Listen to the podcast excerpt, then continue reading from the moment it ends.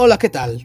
Bienvenida o bienvenido a Destino Canton, un podcast que tiene el fin de llevarte los análisis e historias más interesantes y cuestionables en la actualidad sobre la NFL.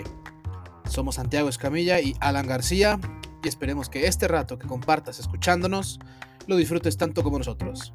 Adelante.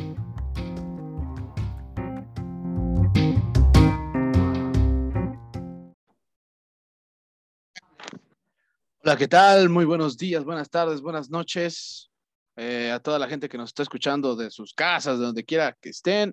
Bienvenidos y bienvenidos a un episodio más de Destino Canton. Ya se fueron las del verso, 13 semanas de la NFL.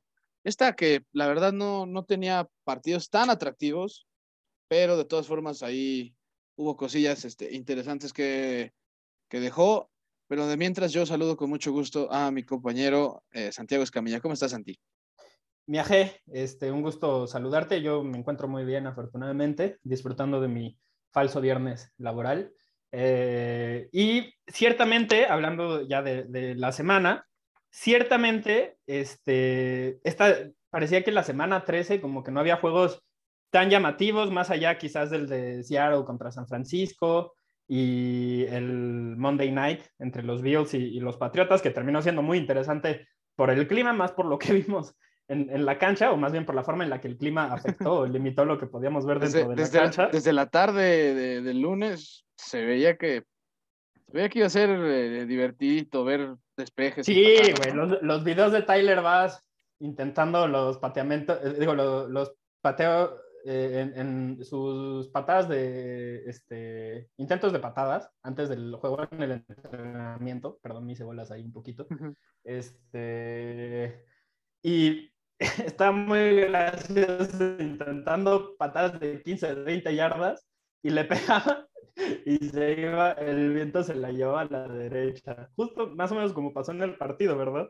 Entonces, eh, pues sí, definitivamente fue algo que, que afectó mucho. Es, es, que ya se empieza, y, y ya es algo que, que he comentado en, en, semanas anteriores, pues específicamente en esta, ya estamos viendo el final de la temporada completamente de frente. Ya hay un equipo eliminado, que son los Texans. Ya para la próxima hay tres que se pueden meter a playoffs.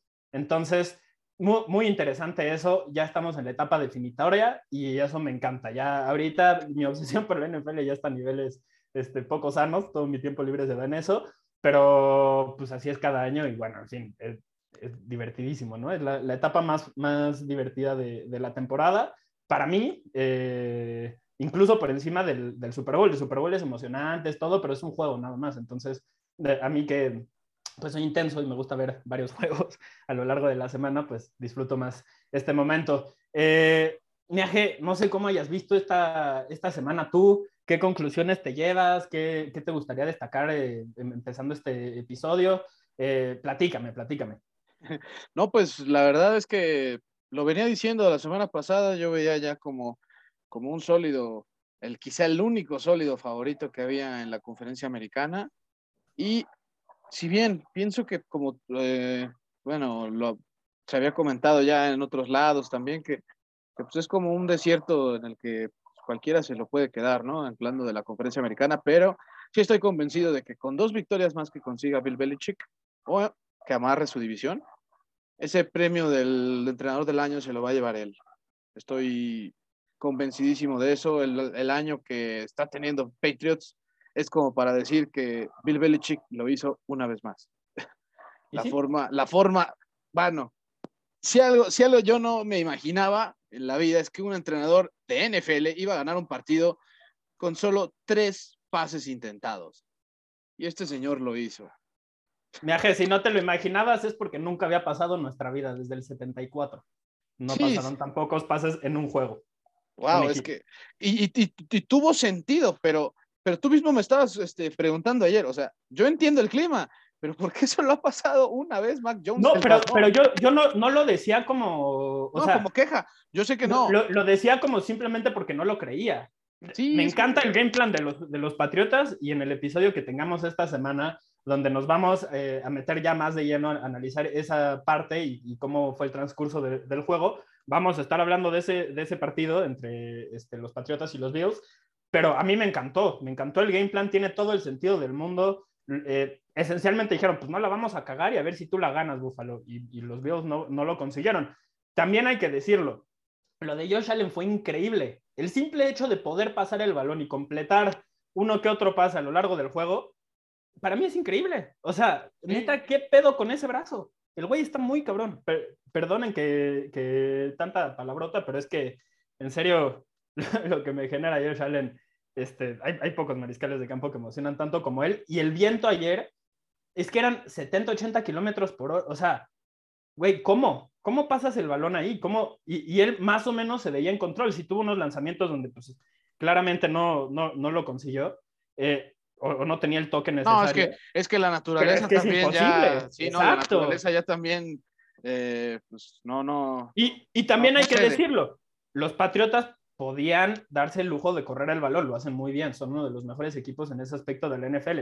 Los Bills no, y aquí lo hemos mencionado varias veces tendrían que correr más el balón, pero no lo hacen bien. Entonces, solo basarte en el juego terrestre, no, no, no es algo que puedas hacer. Quizás si utilizas a Josh Allen como Lamar Jackson, como un eh, Jalen Hurts, alguien así, y basas todo tu plan de juego en torno al juego terrestre. Pero, y, me refiero a usarlo él corriendo el balón, este, no, no, tanto a los corredores, porque no corren bien con sus corredores, no sé qué decirte, no sé por qué. Eh, no lo han hecho en toda la temporada, no lo están haciendo ahorita, no lo hicieron casi el año pasado, entonces este no es un tema nuevo, pero claramente les está afectando.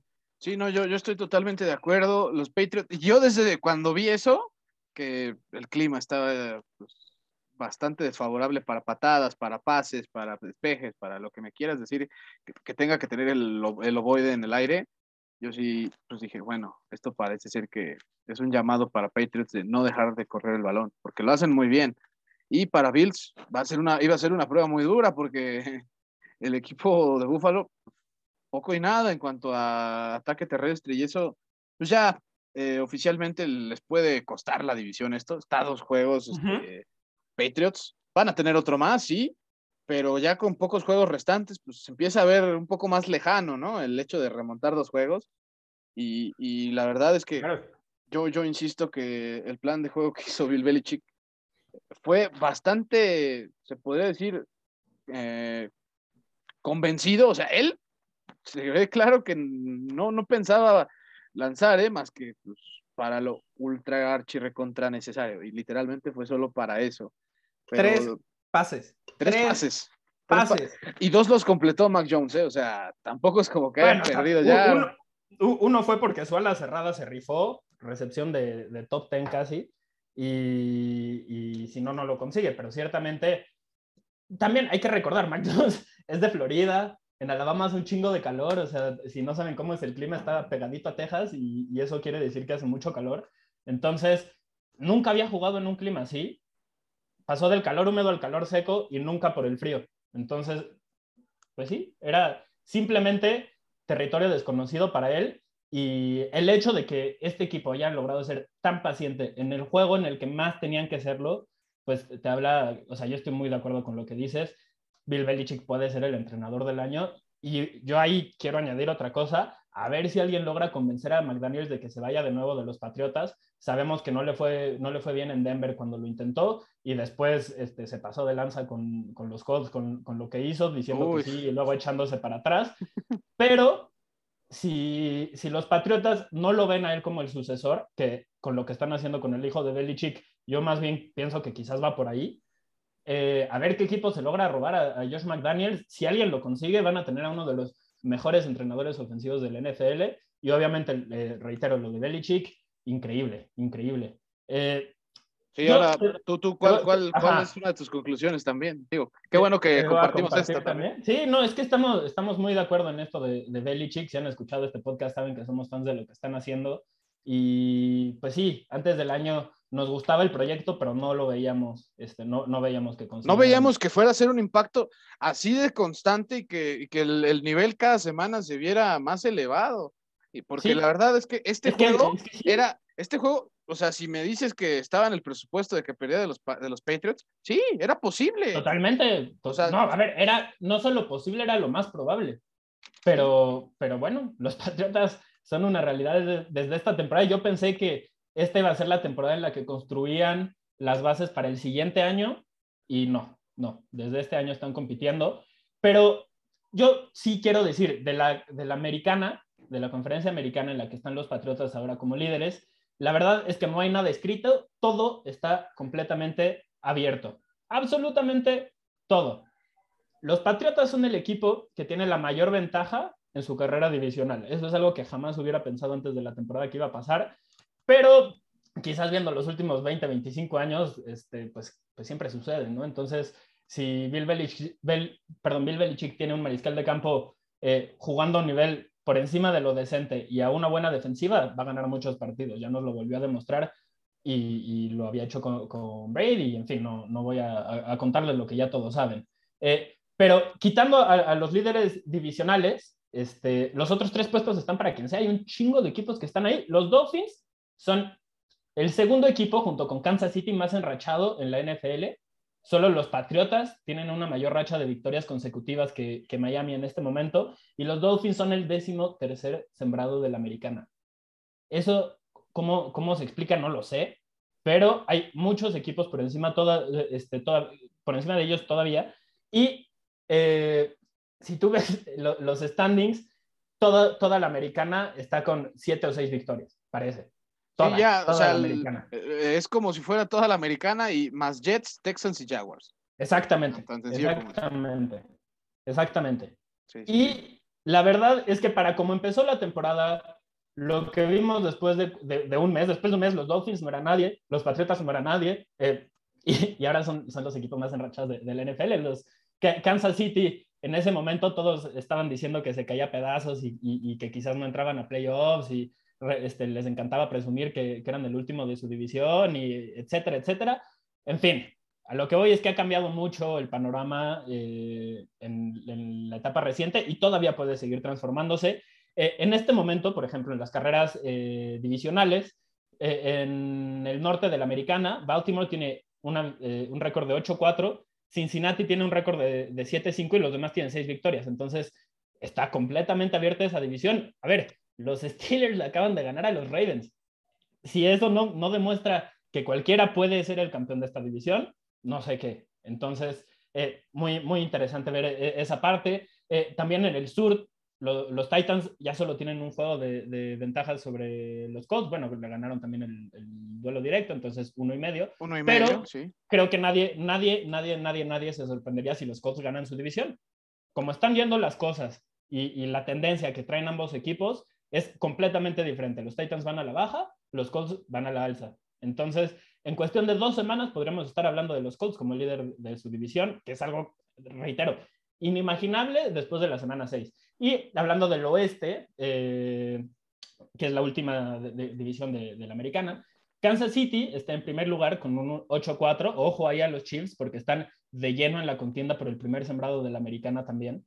Y eh, después están los Chargers con 7-6 y el resto de los equipos con 6 victorias también. entonces, completamente abierta, completamente abierta. Aunque de todas las que mencioné, sí creo que esta es la más segura que gane Kansas City. O sea, yo, yo a los Chiefs con la defensiva jugando al nivel que, que lo está haciendo y la ofensiva pudiendo limitar un poco los errores y yo todavía pienso que en algún momento van a, eh, va a hacer clic y, van a poder mejorar. Eh, pero son, son los que veo más probables. Todo lo demás está completamente abierto y me encanta, me encanta. La NFL se disfruta mucho más cuando no tenemos ni idea de lo que esté pasando, aunque veamos todos los juegos, analicemos todas las noticias, eh, leamos todos los datos, o sea, en fin, me encanta esta temporada de, de, la NFL y la AFC está completamente abierta. Esa es mi primera conclusión general de esta semana, mi jefe. y yo estoy, yo estoy totalmente de acuerdo. De hecho, creo que eh, es, algo, es algo que más o menos también te, te compartía eh, hace semanas, ¿no? Que pues parecía territorio de nadie, ¿no? La FC, y sigue así. Y semana a semana lo decimos. O sea, de hecho, de hecho, por eso mismo es que digo que estoy totalmente de acuerdo contigo, porque eh, tras, tras este, tres semanas uno diría, bueno, quizá hay dos, tres equipos que ya poco a poco se van bajando del barco. No, no, no, no dejan de pisar el acelerador aquí varios. Indianapolis, de hecho, es la prueba de ello, ¿no? Un equipo que de verdad tuvo un muy mal año, un mal inicio de año, perdón. Exacto, mal este, inicio. También hay que, hay que recordar, el contexto importa mucho y los Colts estaban con un mariscal de campo que no tenía dos tobillos sanos y eso, pues, cuando solo tienes dos piernas, pues importa, ¿verdad? Este, cualquier persona del mundo que se lesione los dos tobillos va a ser menos efectiva. Eh, y también, obviamente, eh, El calendario, el o sea, sus primeros dos meses de competencia fueron. Y aún, y aún así pudieron ganar uno o dos partidos, ¿no? De los que han perdido. Y, debieron de haber ganado más. Eh, o sea, fue, en esa racha en la que ganaron, digo, perdieron contra los Ravens cuando tenían una ventaja increíble y, pues la, la cruz azulearon ahí al final. Entonces, pues sí, los Cubs son un equipo mejor que de lo que indica su récord, incluso hoy en día, lo hemos dicho toda la temporada. Y, creo que nadie se los va a querer encontrar en playoffs. No, y, y, oficial, y oficialmente, pues podemos decir que aquí sí nos rifamos otra vez, ¿no? Porque dijimos que si había un equipo que iba a remontar su récord perdedor, era Indianapolis. Oye, y con los Dolphins, con los Dolphins yo también quiero ahí cierto reconocimiento porque lo, lo, mencionamos aquí y leímos cada uno de los juegos que les tocaba y dijimos, es posible que este equipo gane todos los partidos. Y ahí va, ¿eh? Ahí va. Ahí va. de, Hecho, de hecho, yo lo comentaba también ahí con uno de nuestros compañeros, le mando un saludo, se llama Michel Jacobo, y me decía lo mismo, y yo, pues sí, la verdad es que decía, Sí, sí, tienen con qué y, mira, desde la victoria contra Ravens no, ha conocido este, no ha conocido la derrota a Dolphins y pues al final de cuentas le queda un partido contra Patriots en la última semana, así que todo puede pasar en esta, en esta conferencia. Yo estoy totalmente de acuerdo con ello. Y ahora, tocando a uno de esos equipos más otro de la Nacional, quiero yo decir que los finalistas del Super Bowl de la campaña anterior, como que siento que este año más que nunca les está gustando, como dice el dicho, eh, les gusta comer calladitos, ¿no? O sea, Buccaneers, sin hacer demasiado ruido, está a máximo dos juegos de asegurar su división. O sea, ya para la semana 15. Podrían asegurar su. La podrían ganar desde esta semana. Si ganan, si ganan el. De hecho, es más fácil que ganen su división a que clasifiquen a playoffs sin ganar su división. Ahorita vamos a pasar a esos escenarios. Es una cosa medio rara, pero sí, tienes toda la razón. Y, o sea, yo sé que el domingo van a tener un partido muy duro contra Buffalo, que es en casa de todas formas, pero igual Buffalo, pues ya, ya vimos que va a dar batalla hasta el final. Pero es, está así. Y Tom Brady, aunque ha entregado el balón ya en cinco juegos consecutivos, este, pues sigue siendo de las suyas y va a seguir haciéndolo, porque es Tom Brady. Y por otro lado, los Chips, que pues no parece ser eh, el equipo más explosivo. Creo que en esta racha nueva de cinco victorias este, que tienen, solo el partido contra Raiders fue donde se vieron bastante explosivos. Eh, aquí creo que han priorizado mucho el trabajo defensivo. Eso es algo que les hacía falta y que se reconoce, ¿sí? Vaya, hasta Daniel Sorensen está haciendo intercepciones, que eso es algo que pues, ya te da la señal la señal clara de que, de que los, chips, de, que los chips quizá sí han mejorado muchísimo. Oye, es que incluso, incluso el, el rol de Daniel, Daniel Sorensen ha cambiado de ser un, un safety todo el tiempo a, a, ratos jugar como, como linebacker también. Y eso lo ha hecho jugar mucho mejor. No solo él, a toda la defensiva. Es un güey muy inteligente y su problema es que pues, no tiene la velocidad ni la habilidad en cobertura para ser confiable en, en, ese aspecto, pero en todo lo demás es muy bueno y además ordena la defensiva. Entonces, sí, lo que decías, incluso Sorensen se está viendo bien. Sí, y, bueno, nada más para añadir ese dato de los Chips con su racha de cinco victorias, son nueve campañas de manera consecutiva que Kansas gana en el, lapso de la temporada cinco juegos al, este, al hilo. Eso es el es récord de NFL. El más cercano, el más cercano en la lista son los Colts, que lo hicieron en siete temporadas. O sea, nada más para que dimensionen que Chips es uno de los equipos más constantes pues, de los últimos 10 años. Y que incluso sin Mahomes, eh, este equipo ha, pues, ha cambiado mucho la cara de que alguna vez tuvo la franquicia, porque realmente Kansas hace unos 15, 20 años, bueno, básicamente desde que se fue Joe Montana, fueron años pero de e incluso, incluso en la etapa de Joe Montana lo trajeron eh, ya que había pasado como lo mejor, ya había ganado sus Super Bowls con San Francisco, todavía los llegó a meter a playoffs a, los Chiefs, pero ciertamente no era un equipo es que, pensaba en el campeonato de la élite, ¿no? Exacto, que eso, me gusta más la forma en la que tú lo dijiste, ignórenme a mí, pero sí, no, no, no era un equipo que pensaras que pudiera ganar eh, un campeonato y ahora pues ya tienen tres temporadas siendo el favorito. Y, y eso es por Patrick eh, Mahomes, no hay, no hay otra razón. Y no sé si tengas tú alguna otra conclusión, Santi. Sí, sí, sí, sí. Quiero que, eh, quería decir que los Cardinals son el equipo más sorpresivo de esta temporada para bien. Eh, Murray y Hopkins regresaron este fin de, de, semana contra Chicago y se combinaron para el primer touchdown del partido. Después, Kyler, hay que decirlo, eh, sí tuvo como esos detallitos que te demuestran que estuvo fuera por un mes, lo cual pues es normal, a cualquier persona le, le sucede. Tuvo un par de fumbles ahí muy, muy estúpidos que logró recuperar y que afortunadamente no lastimaron a su equipo, pero pudieron haberlo hecho. No obstante, anotó dos touchdowns por tierra, anotó dos touchdowns por aire, eh, pasó el balón, creo que fueron 15 veces en total o algo así, y, y de todos modos consiguió esa cantidad de, este, de touchdowns. Es ridículo, es indefendible casi. Eh, además, es un equipo que demostró que puede ganar sin sus dos mejores jugadores, porque ni Murray ni Hopkins jugaron en el último mes de competencia. Eh, el bye week ahí metido y en el resto de los juegos ganaron dos, perdieron uno. Entonces, pues muy, muy bueno lo que ha hecho Arizona, incluso sin sus mejores jugadores, que si alguien nos sigue desde el primer episodio, eh, una de las cosas que, mencionamos en, la previa de Arizona era que estaban apostando por jugadores con historial de lesiones y en algunos casos eh, ya con mucha edad. Por ejemplo, JJ Watt, por mencionar uno que ya se perdió toda, se va a perder el resto de la temporada y ya tiene un rato fuera y no pensábamos que pudieran eh, suplir las ausencias. Esencialmente ese era nuestro, nuestro problema, que creíamos que en algún momento se iban a lesionar y cuando eso pasara se iba a descarrilar, descarrilar el equipo. No ha sido así y, no solo así, sino que han jugado muy bien y eso es algo que, eh, pues la verdad, muy destacable, nos parece muy destacable a nosotros. Y solo quiero reiterar que la ofensiva con Murray jugando a un nivel, a un nivel alto y estando sano, es prácticamente indefendible. Y es que las armas que tienen es, es ridículo. Y el esquema eh, de Cliff Kingsbury, de su entrenador, yo lo criticaba mucho, pero ahora me doy cuenta de que necesitaba buenos jugadores para ser ejecutado. No era que el esquema como tal fuera malo, sino que necesitaba de jugadores que fueran confiables y, que fueran casi de élite eh, o, que este, te ofrecieran habilidades eh, específicas que pudieran explotar. Y si vamos, por ejemplo, al caso de James Conner, nunca se había visto tan bien como con los Cardinals.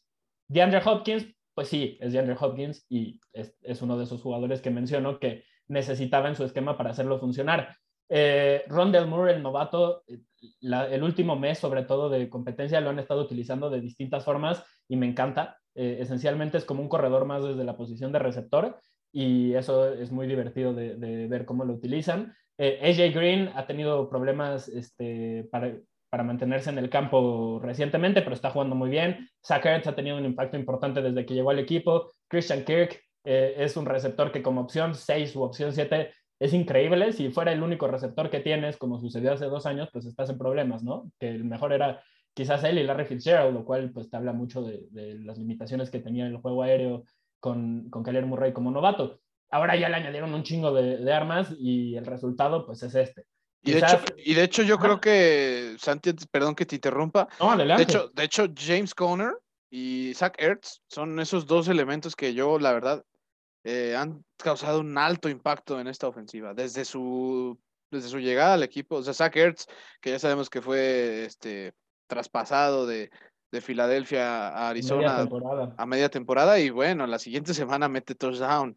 Y así ha estado, y a pesar de que ha habido juegos donde no anota, sí produce yardas, cosa que ya no hacía en Filadelfia, que era quizá lo que él buscaba. Y James Conner, bueno, vaya, James Conner está teniendo el mejor año de su carrera seguramente.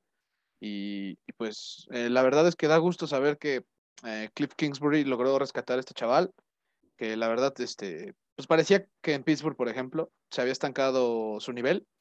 Y pues aquí ya eh, se demostró que todavía tenía mucho que dar y, y bueno, qué año. Y yo estoy de acuerdo con lo que dices, ¿eh? Cardinals, incluso para mí, es el mejor equipo, al menos en la temporada regular.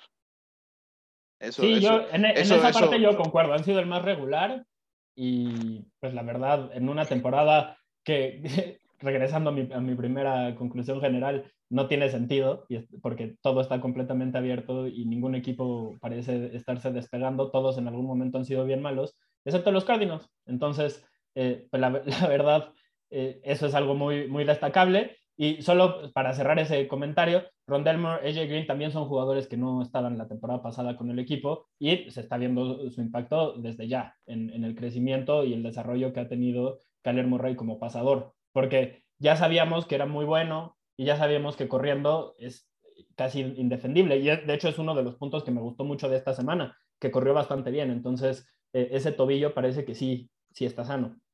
Pero su desarrollo como pasador eh, para esta temporada el año pasado todavía era deficiente. Era un, mariscal de campo promedio en cuanto a toma de decisiones. El talento siempre lo ha tenido eh, y, de sobra. Entonces el tema era que mentalmente estuviera al nivel de lo que puede hacer él como, como atleta y ya lo consiguió gracias en gran medida a las armas que tiene. Y por eso me parece que los Cardinals son el equipo más sorpresivo de esta temporada. Tú dices que son el mejor del NFL y, no puedo más que decir que estoy de acuerdo. Y pasando a los jugadores que se rifaron, a, los jugadores, entrenadores, equipos, gerentes generales, ya saben que nos gusta destacar de todo, que sorprendieron o que hicieron algo extraordinario esta semana.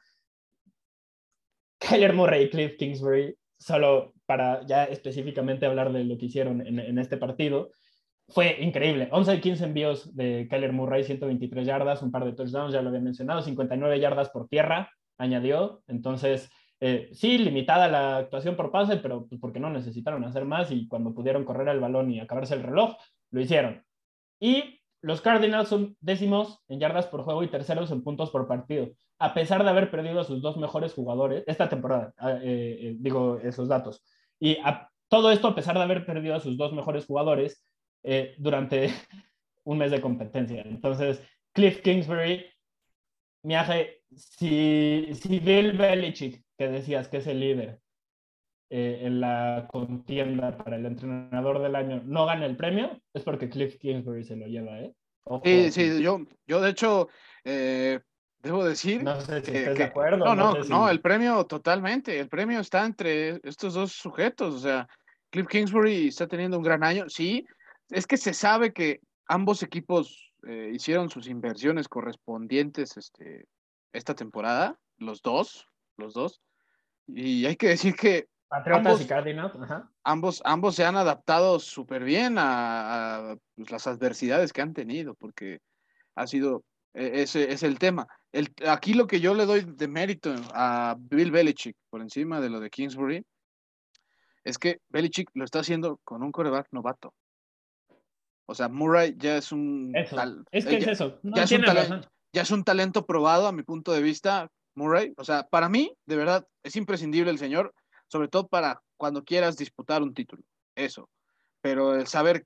Uno pensaba cuando ficharon a Mac Jones los, los, este, los Patriots en el draft, uno decía, bueno, eh, te da la sensación de que si tiene un año de 7, 8 victorias Patriots, no va a ser malo. Pero vaya, o sea, han pasado 13 semanas y tienen 9 victorias.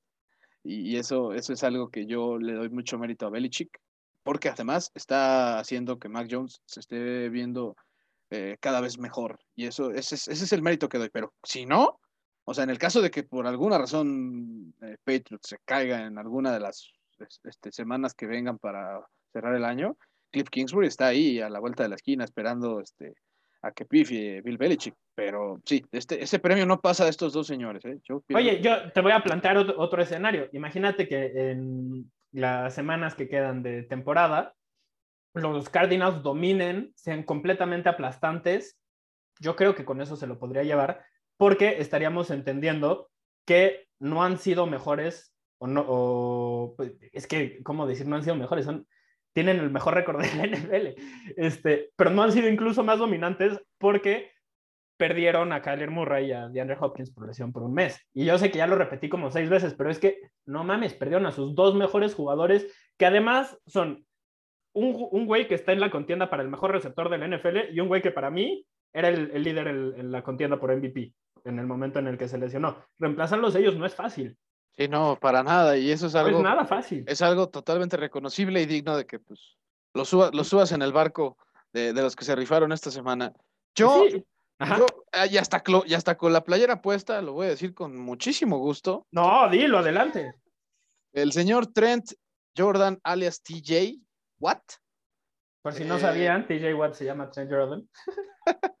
bueno, este señor no pudo entrenar toda la semana porque estaba en la, estaba en la lista de COVID y el sábado este, pasado, un día antes del juego, dio dos este, resultados positivos, más bien negativos al COVID, así que pudo jugar el domingo ante Baltimore. ¿Y qué hizo el señor? Bueno, eh, además de cinco tacleos, que eso para un este, outside linebacker es genial, eh, pero tres capturas y media en el partido. O sea, parece ser que cuando dijimos la semana pasada que Miles Garrett podía tener sin problemas el premio al mejor defensa del año, bueno, creo que no sé si TJ Watt nos escuchó o algo así, pero, pero qué impacto de juego tuvo TJ Watt.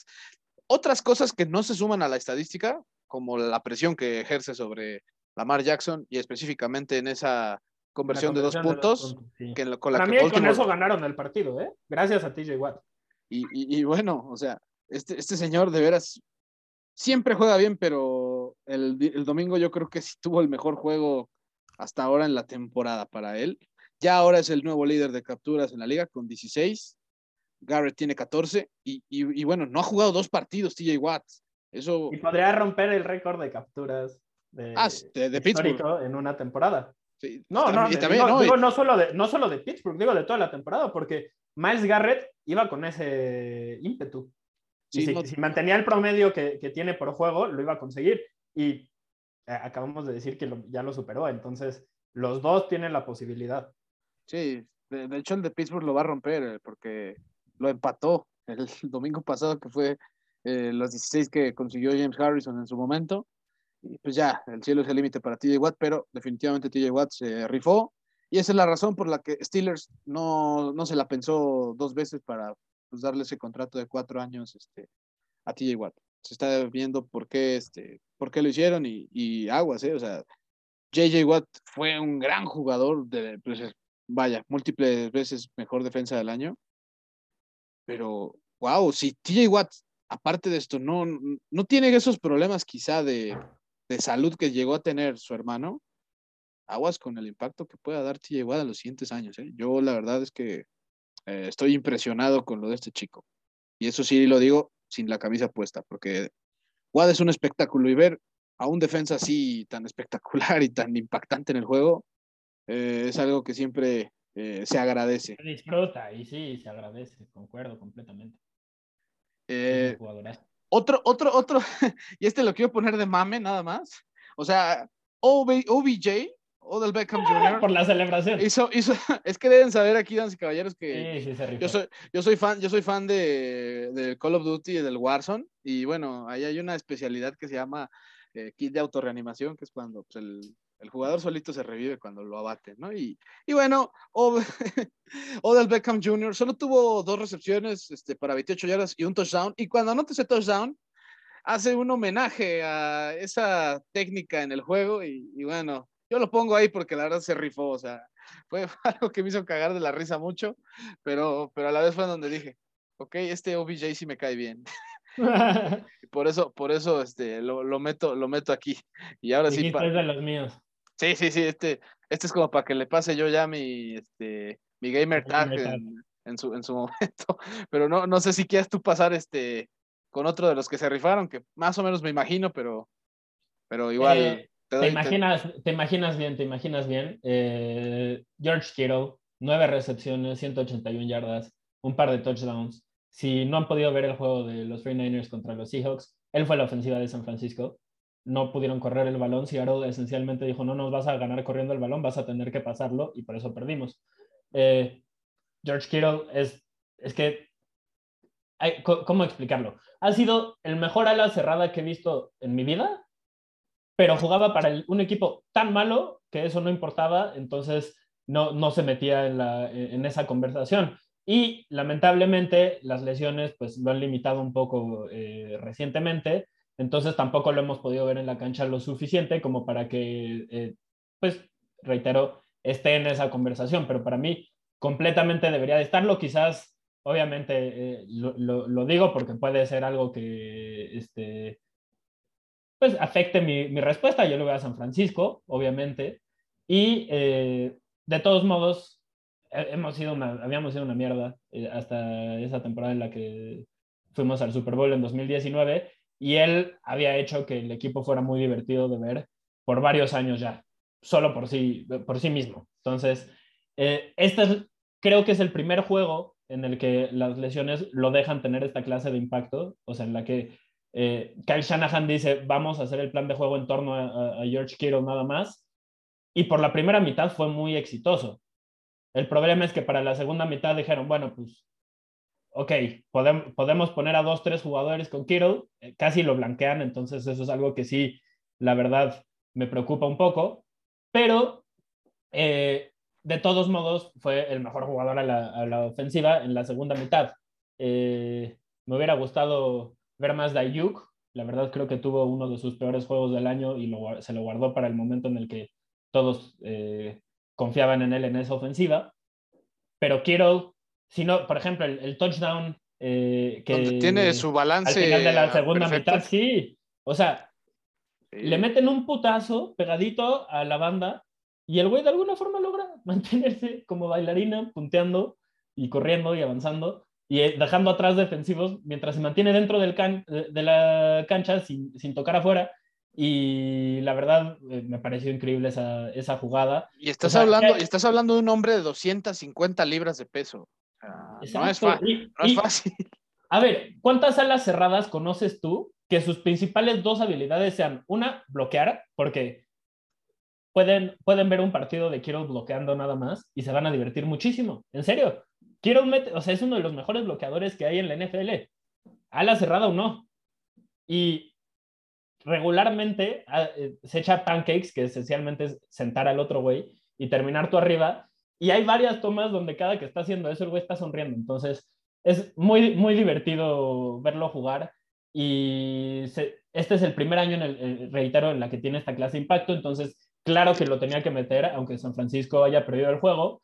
Pero quiero, es cuando está sano, uno de los mejores a las cerradas de, de la NFL quizás el problema ahí, la razón por la cual no está en la conversación, pero el mejor de la historia, obviamente, y en este momento eh, sí está en la conversación por el mejor del NFL, pero nadie lo pone como el mejor, simplemente porque no está disponible y eso es algo muy importante. Entonces. Sí, no, y eh, por ejemplo, algo, algo, algo que tiene él y que, por ejemplo, no lo tiene Travis Kelsey, y no quiero que piensen que por eso estoy desacreditando a Kelsey. Kelsey no es muy bueno bloqueando, ¿eh?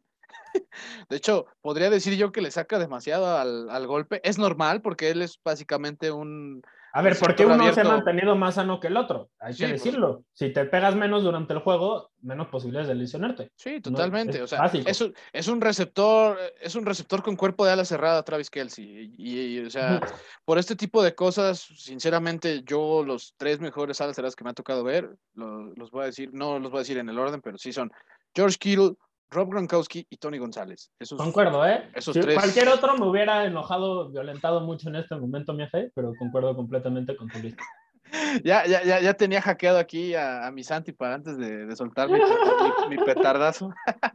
no, no, se crean, pero, pero sí, o sea, lo de George Kittle fue increíble y ese touchdown, pues, pues la verdad, es de todo un atleta nato y de alguien muy habilidoso y que también es muy ah, inteligente. Y, lo, que decía, su habilidad para correr después de la recepción, solo dije uno de, las cosas en las que es eh, completamente de élite, pero su habilidad para eh, conseguir yardas después de la recepción es casi como de corredor. Y de hecho, el güey que tuvo, cumplió el rol de Divo Samuel como eh, arma ofensiva, este, que no es corredor, pero que así utiliza Kyle Shanahan, en este partido fue George Kittle. No, no alguno de los otros receptores, no algún corredor, no, fue George Kittle. Entonces, esa es la versatilidad que te da y es de élite en muchas cosas. Y, Con, eso, con eso cierro mi, mi, poema de amor y mi, este, hacia George Kittle y no sé a quién quieras este, destacar tú, tú ahora. Sí, sí, sí, yo, ah, yo, yo voy a destacar a Cooper Cup, ya lo habíamos sacado un rato por, por regla, pero, pero bueno, cuando un receptor tiene más de 100, bueno, llega a 100 recepciones y de estos Johnson más en 12 partidos, que es algo que no se había visto nunca en la historia de la, de la liga, lo tengo que meter. Digo, igual hizo 8 recepciones y 129 yardas, más el touchdown. O sea, Cooper Cup, eh, la verdad, es el, es el, claro ejemplo de cómo, eh, cómo un coreback, cómo la llegada de un coreback también te puede aportar tanto al grado de que tú, tú mismo eh, cambies totalmente tu inteligencia en el juego. O sea, Cooper Cup, de veras, no estoy diciendo que sea malo ni que haya sido un... No, es muy bueno, siempre lo fue, pero creo el cambio que ha tenido este año en cuanto a lectura de juego y a la ejecución del mismo, wow, o sea, Cooper Cup, eh, se los voy a decir, el año pasado no estaba ni considerado para mucha gente entre los 10 mejores receptores de la liga. Ahorita mismo lo es, el mejor receptor de la liga. Así que Creo que no hay manera de no meter a Cooper Cup en esta, en esta sección. Y, yo siento que, que, Cooper Cup este, apenas nos está dando un poquito más de lo que viene, porque con Stafford la verdad es que sí se ha entendido súper bien. Stafford no ha tenido sus mejores partidos antes de este que tuvieron contra Jacksonville, es verdad. Y aún así Cooper Cup se encargaba de, pues, la verdad, tener números increíbles. Increíbles, de verdad. O sea, Cooper Cup eh, es ese jugador inesperado que se ha estado robando esta temporada. Así lo digo, de esta forma, porque no esperaba ese impacto de Cooper Cup este año, ¿eh? sinceramente. Ni siquiera era considerado el receptor uno de, la ofensiva. Era Robert Woods. Y ahorita, si bien está lesionado, no, o sea, Cooper Cup, básicamente desde la semana uno o dos, eh, dejó de ser, bueno, ya fue el blanco número uno de, Matthew Stafford. Y, es algo que la verdad eh, celebro porque Cooper Cup siempre tenía yo la espinita de que nos podía dar más. Y bueno, enhorabuena, porque nos está dando todavía más de lo que uno hubiera imaginado. Me encanta, me encanta este, la, explicación que, que, das y, me encanta la, selección. Concuerdo completamente con que Cooper Cup es eh, el mejor receptor del NFL esta temporada y que esta semana mereció. Algo que me gustaría destacar y que lo platicamos un poco antes de, grabar el episodio, eh, fue una entrevista que hicieron después del juego en la que le preguntaron eh, en su touchdown en el tercer cuarto, este, cuando iban 16-7 y, con eso se ponen arriba 23-7, eh, bueno, 22-7 más el gol de campo, en fin, que, le preguntan, ¿qué viste en esa jugada que te, de la defensiva que te permitió anotar el touchdown? Y el güey da la respuesta más técnica que he escuchado de, un jugador en mucho tiempo y es muy divertido si no lo han visto este, ahí, ahí está la, entrevista, la, pueden buscar y, no será difícil de encontrar. Eh, está muy, gracioso. Esencialmente lo que, lo que quiere decir, porque pues sí se nota que el güey se dedica solo a jugar fútbol americano, entonces lo, dijo todo muy técnico y mucha gente no lo entendió. Esencialmente lo que decía, él estaba alineado en la posición de ranura, había cuatro receptores abiertos. Eh, el jugador, el, este, el Nico, así le dicen ese esquinero, que tenía la cobertura, hizo un safety y digo, hizo un safety, hizo un blitz, eh, presionó, hizo un disparo, se presionó al, mariscal de campo y nadie, eh, estaban jugando dentro de la defensiva, los linebackers en zona, eh, los por fuera estaban jugando en cobertura hombre a hombre y nadie reemplazó la asignación que tenía el Nickel sobre Cooper Cup. Entonces estaba uno a uno con el safety que estaba profundo y tenía como 20 yardas de ventaja. Entonces esencialmente solo le tenía que ganar a la zona de anotación para conseguir el touchdown. Y eh, el hecho de que tenga, o sea, yo me, tomé como dos minutos en explicar todo lo que quiso decir y él lo dijo en como cinco segundos. Entonces, eh, ese nivel de comprensión, eh, ese nivel de, a eso se le conoce, si leen artículos o así de este, NFL en inglés, se le conoce como I, Football IQ. Y así, ese video perfectamente lo, lo ejemplifica y, y, demuestra que es. Entonces, eh, por eso es que alguien que quizás no tiene el tamaño o la velocidad o la fuerza de algunos otros receptores, como por ejemplo DK Metcalf, no sé, hay un chingo de, en, esa lista, es gracias a esas cosas que, que, está entre, en este momento, tú y yo lo consideramos como el mejor receptor del NFL. Entonces, me encanta esa selección y concuerdo completamente este, con que merece estar aquí. Yo quiero resaltar también a Dan Campbell y Anthony Lynn, porque consiguieron su primer victoria y esto es algo que se le criticó mucho, mucho, mucho a los Lions. El hecho de que con dos minutos en el reloj, en su propia yarda 30 se le hayan jugado en cuarta oportunidad con eh, una jugada que no funcionó. Fue un play action que no funcionó. Y casi pierden el partido gracias a eso. Es, es cierto. Eso sucede.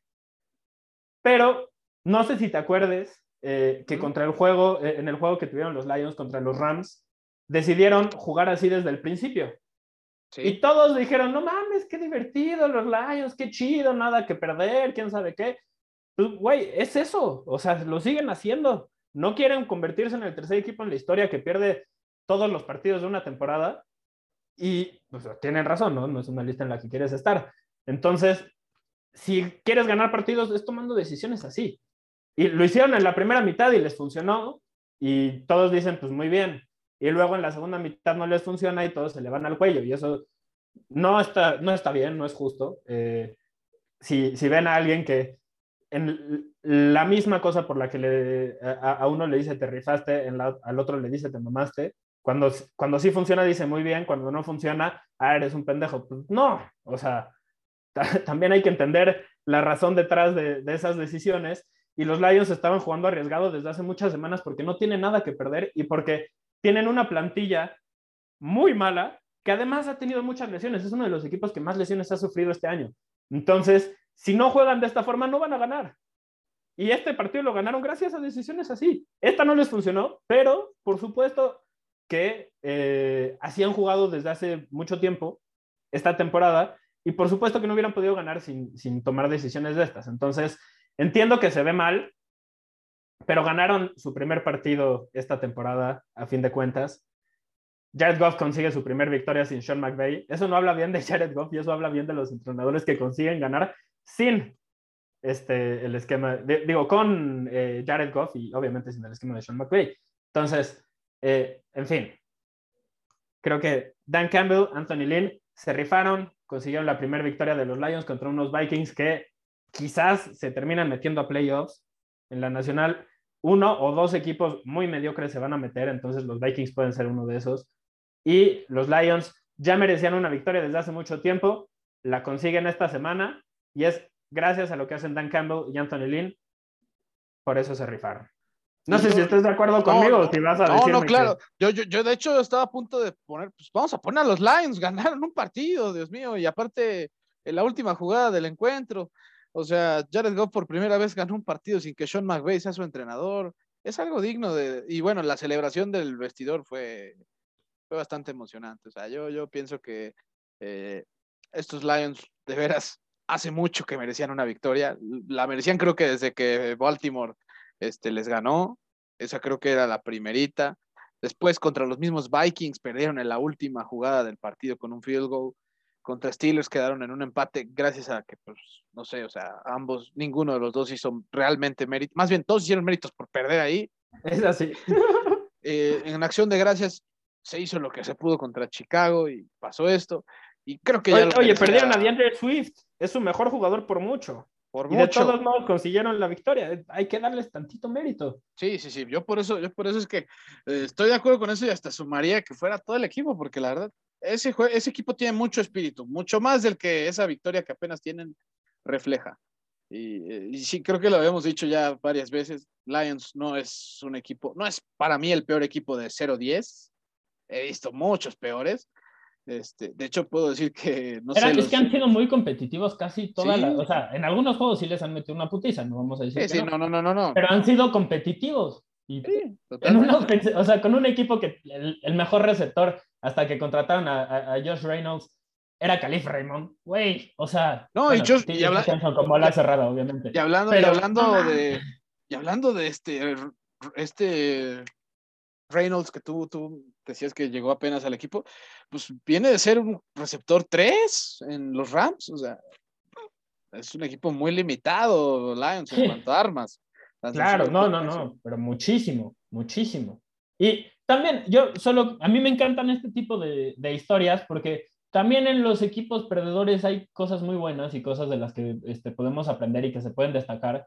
Eh, pero estamos obsesionados con los equipos que, que ganan. Y entiendo eso, son mejores, casi siempre son más divertidos. Hay equipos que ganan muy aburrido y, yo prefiero un equipo que pierde divertido un equipo que gana divertido. Como aficionado, obviamente, si, soy alguien que está a, cambio, a, cargo de, de, un proyecto deportivo, pues obviamente no, no estaría dando la misma opinión. Pero como aficionado, yo sí prefiero esos equipos. Y creo que todos deberíamos exigir como afición a los equipos que intenten hacer algo más atractivo en lugar de solo ganar partidos porque está en nuestro mayor interés, ¿no? El chiste es, divertirse.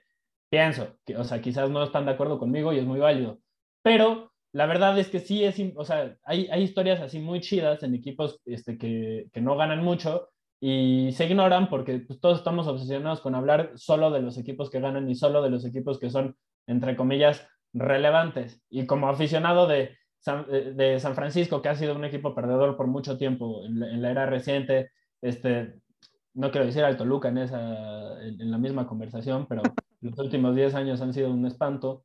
y este, el Rayo Vallecano, pues bueno, ¿qué te digo? Es un equipo que si está en primera división está de fiesta. Entonces, eh, en fin, a, lo que voy es, no siempre hay que utilizar el deporte para ganar o para buscar ganarle a los demás. No, no, no se trata de eso, hay mucho más, eh, hay, hay, mucho más en el deporte este, que, que, demostrar nuestra dominancia a través de los equipos ganadores a los que solo le vamos. Y, en fin, es otra conversación y ya me estoy desviando, pero eh, por eso resaltamos este, a, los equipos que solo consiguen una, una victoria eh, y por eso nos encantan este tipo de, este, de momentos o, o, de situaciones, como lo de Jared Goff, que consiguió su primer victoria sin Sean McVay. Pues habla, habla mal de Jared Goff como jugador, pero qué chido que ese güey esté ganando, qué chido que esté obteniendo éxito a pesar de que claramente está muy limitado, ¿no? Entonces, en fin, por ahí va la cosa. Y, bueno, ya para cerrar esta sección de los que se rifaron, pues hay que meter a Garno Minshew, ¿no? Claro, esta, esta, no podría estar completa esta categoría sin hablar de Minshew. Así como, así como la semana pasada hubo muchos que se mamaron esta, no hubo tantos que se mamaron, pero sí muchos que se rifaron y hay que decirlo. Y Gardner Minshew, que venía a suplir a Jalen Hurts, que tenía una lesión en el tobillo y no pudo estar este, para el partido ante Jets. Bueno, tuvo un rating perfecto la primera mitad, 20 de 25 para 242 yardas y dos touchdowns, los dos con su ala cerrada Dallas Goddard, que ya demostró por qué le hicieron una extensión de contrato. Pero Minshew, feliz y efectivo y bueno, la verdad es que contagió mucho su, actitud, ¿no? Y de paso, los Eagles siguen vivos este, en la pelea pues, por, por un, por un, por un este lugar en los playoffs, ¿no? Y eso hay que destacarse. Minshew creo que lo hizo muy bien y, y bueno, qué, qué carisma el de este chavo, ¿no? Cada que cada que está en el emparrillado. Este, y... Concuerdo, concuerdo completamente. Hay, hay personas que las ves y sabes exactamente qué están sintiendo. Y creo que él es uno de esos. Siempre parece que, que trae la energía a tope. Si tuve la celebración con su papá, pues no, muy, muy emotiva, y este, pero también, o sea, ¿qué pedo? ¿Quién se empuja así con su papá? En fin, eh, o, o, la reacción que tiene cuando, cuando ve un aficionado con su jersey, es, increíble, es genuino y yo celebro mucho eh, que, que Gardner Minshew esté en, la liga. Es más divertida cuando él es titular o cuando está jugando. No, no para nada estoy diciendo que merezca estar por encima de Jalen Hurts ni, ni nada de eso, pero qué bueno que por una semana haya jugado y haya conseguido el éxito que tuvo. Me encanta que lo hayas destacado. Sí, no, de hecho, estoy casi seguro que tú lo ibas a hacer también, pero es que era imposible no meterlo, para, para, para ser honestos, ¿no? O sea. Sí, pues sí, es que tenía que estar.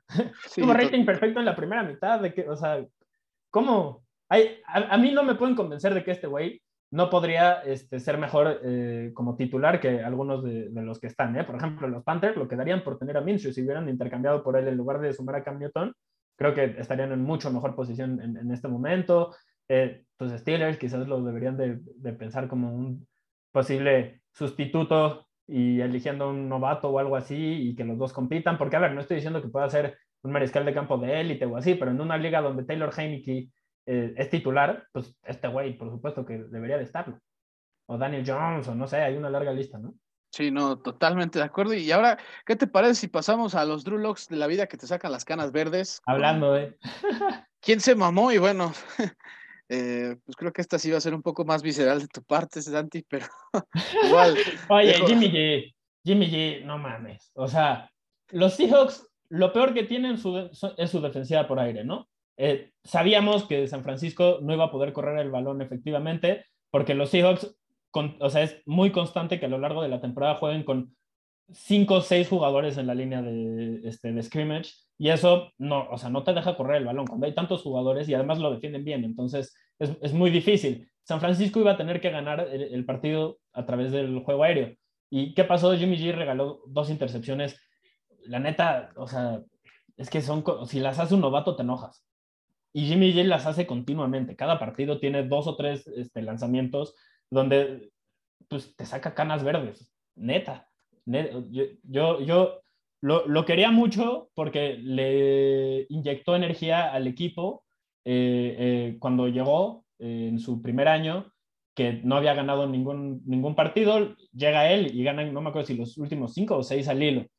Y después las lesiones no lo habían dejado, pero cuando estaba sano, jugaba muy bien.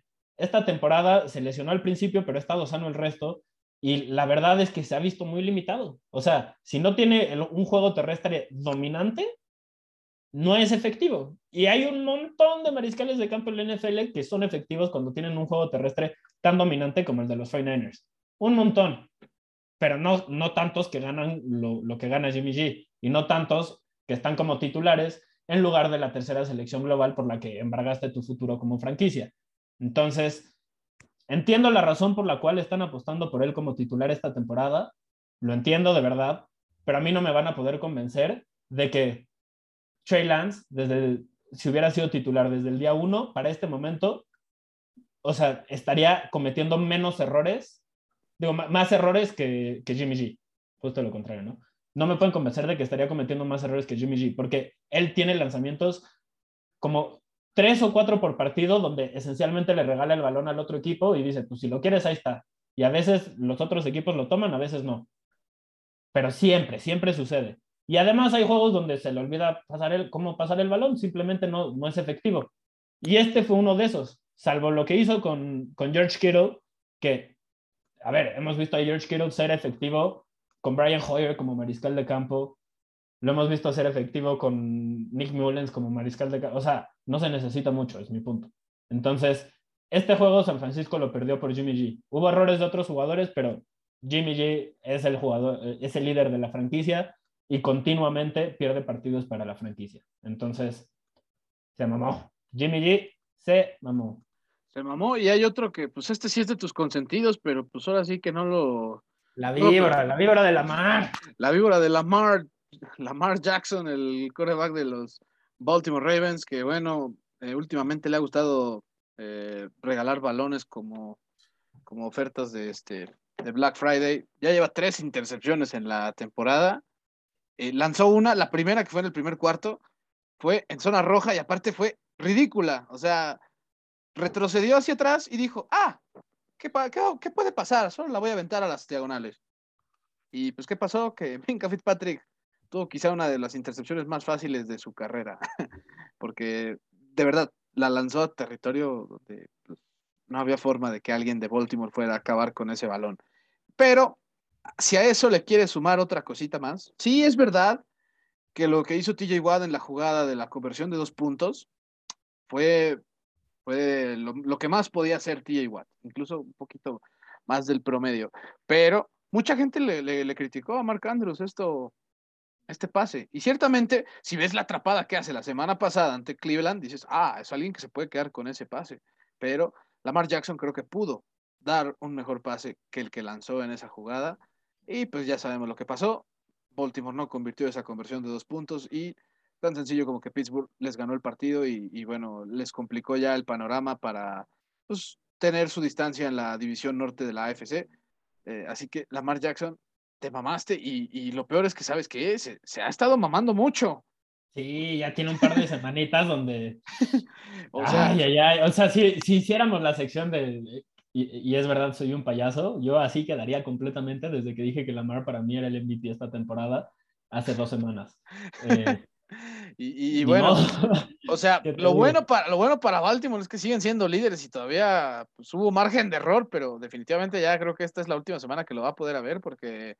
No, ¿sabes qué? Más allá que eso, o sea, ya hablando de qué equipos pueden ser contendientes para el resto de la temporada, la verdad yo no veo, o sea, ya no veo a los Ravens como un equipo que verdaderamente pueda contender para el Super Bowl porque dependen enteramente de lo que pueda hacer Lamar Jackson. Y es, probable, eh, no probable, es posible que pueda tener juegos así. Ya lo ha demostrado esta misma temporada eh, en este, dos o tres ocasiones, ¿no? porque no solo son estas últimas dos semanas.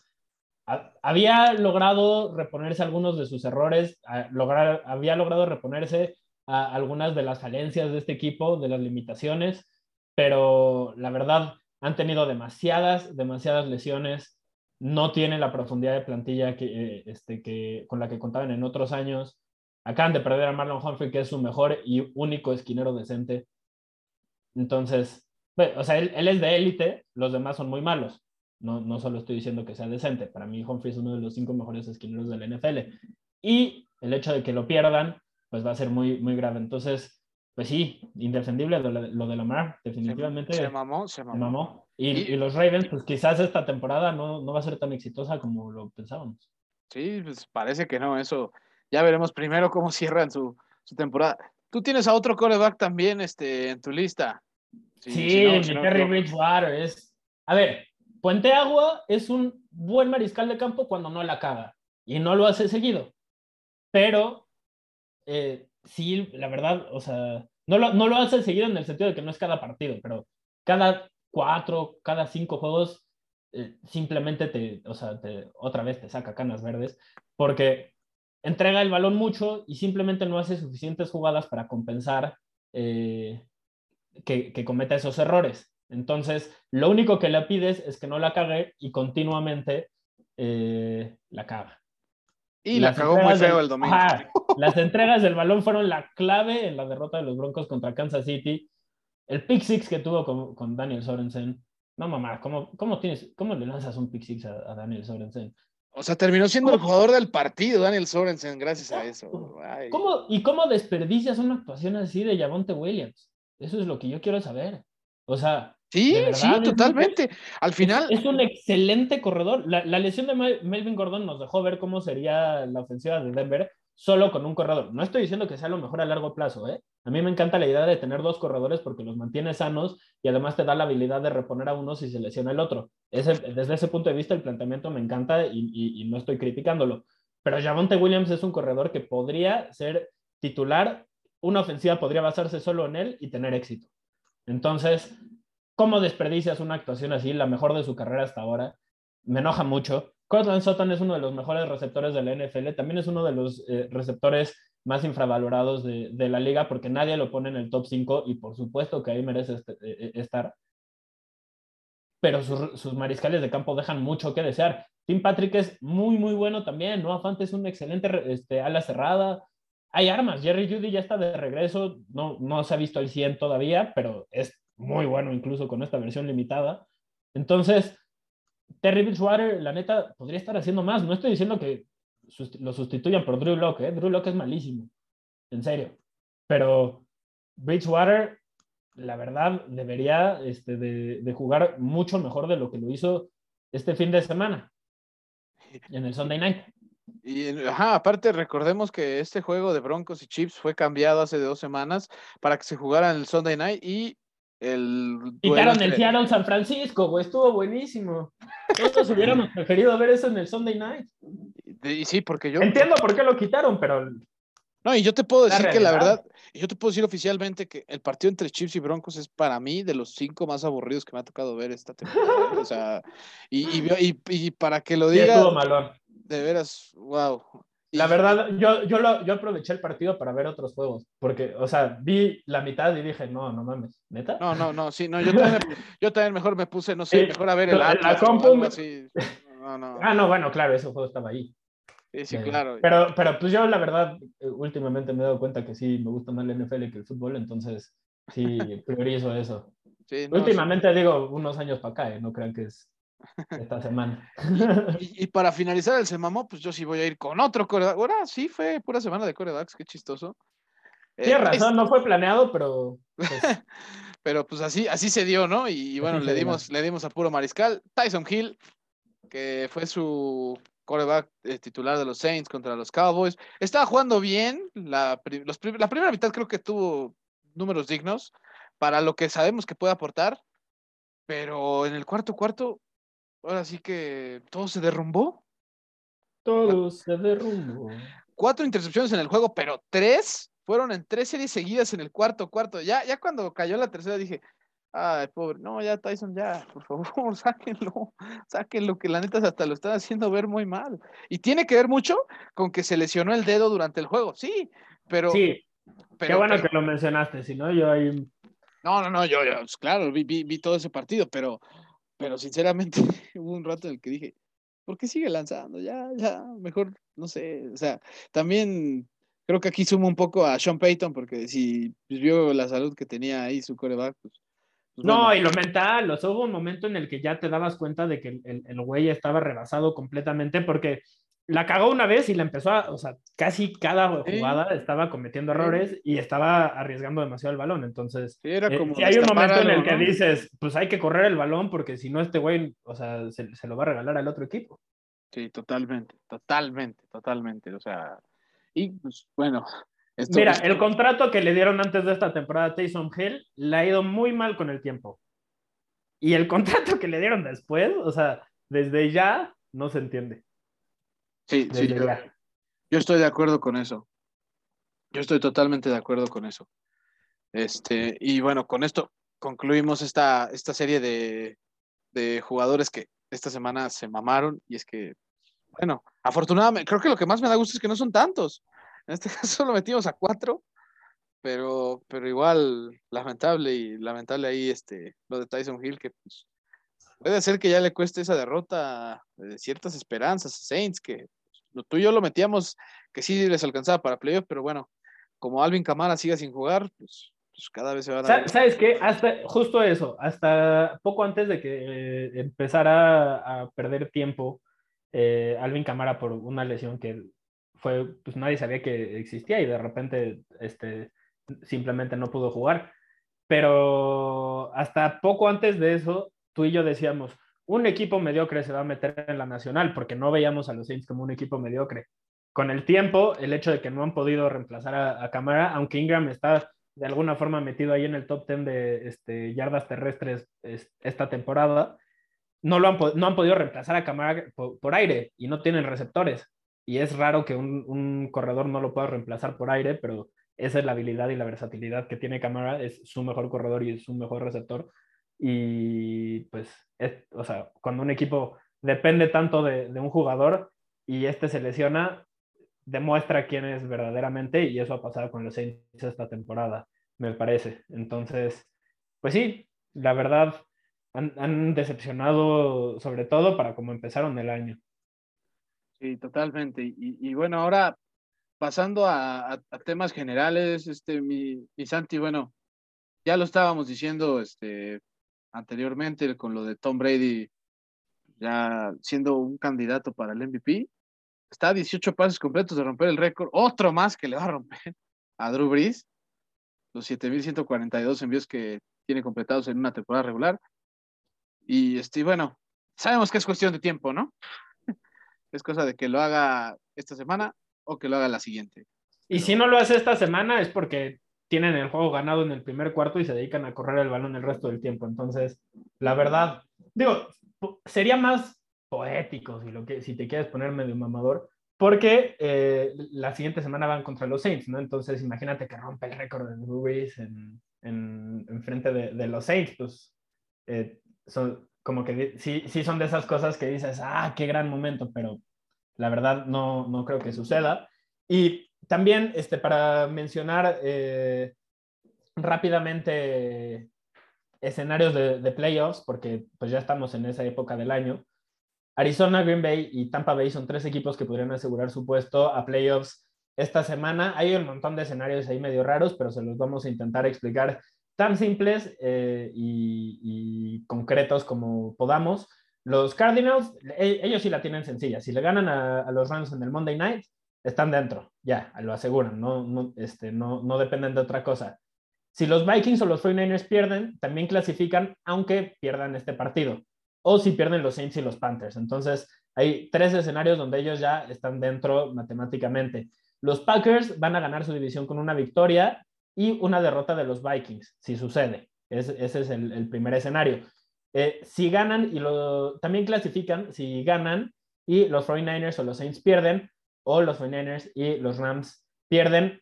Esto hablando en el caso de que los Vikings ganen su partido, ¿no? Si eso sucede y, los Packers ganan, los 49ers y los Saints pierden, o los 49ers y los Rams pierden, los Packers están dentro. Así que si le van a Green Bay esta semana, quieren que, que San Francisco cague sí o sí. Y si Tampa Bay derrota a los Bills, Atlanta a Carolina y los Jets a los Saints, los Bucks van a ganar su división.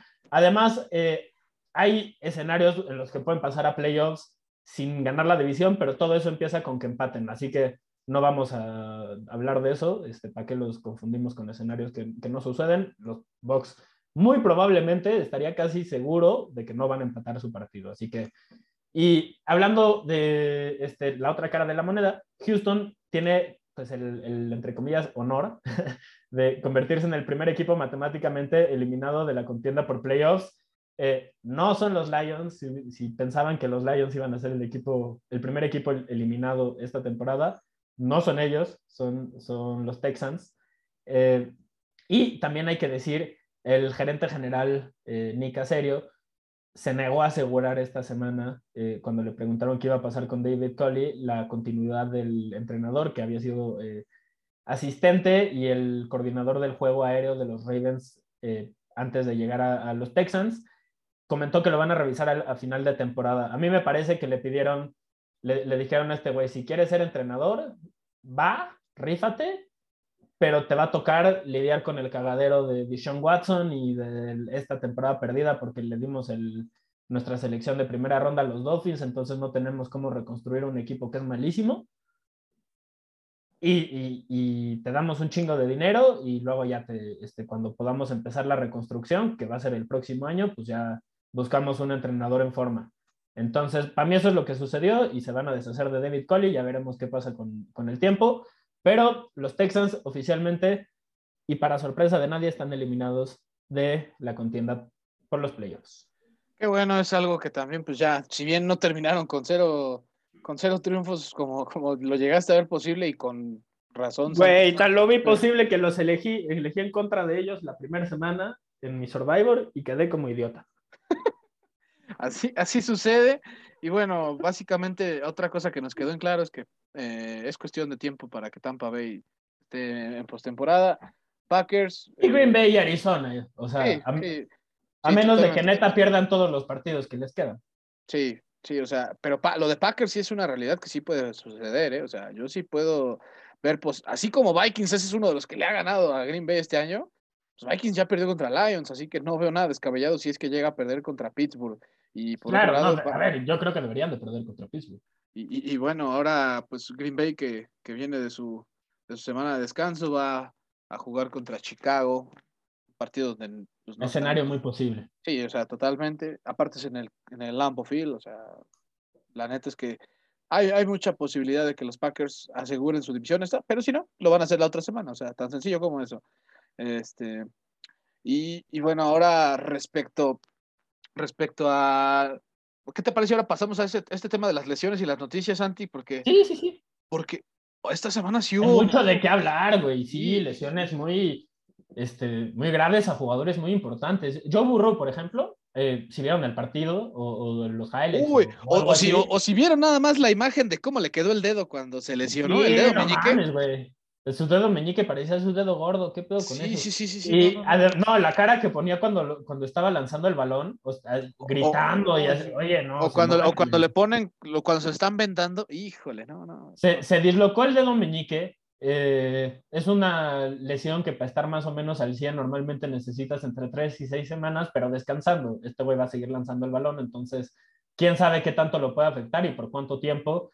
Eh, solo recuerden a Russell Wilson esta temporada para entender lo que puede afectar una lesión en un dedo de, de la mano para el mariscal de campo, aunque eh, entiendo que el dedo meñique para, este, por, por el, este, justo estaba viendo un análisis de Chris Sims, que fue mariscal de campo por mucho tiempo y que su papá es mariscal de campo del Salón de la Fama, eh, sobre la mecánica de lanzamiento de Joe Burrow, y decía que por la forma en la que agarra él el balón, su dedo menos importante es el dedo del medio y después es el dedo meñique. Entonces, quizás es una lesión que no afecte tanto como la de Russell Wilson, pero sí lo puede limitar un poco. Al menos en este juego no se vio tan mal, o sea, de hecho, casi, casi por un momento parecía que iban a regresar y ganar el partido, ya después no, no sucedió, pero eh, definitivamente es algo a monitorear, a ver qué tanto puede limitar al, a, este jugador. Eh, esta semana juegan contra los 49ers, entonces, pues, la verdad, si atacan mucho, o sea, con los receptores que tienen los Bengals y los problemas en, en la secundaria que tienen los 49ers, debería de ser un, un, enfrentamiento sencillo para los Bengals, pero ya veremos qué, qué sucede y qué tanto lo, lo, afecta.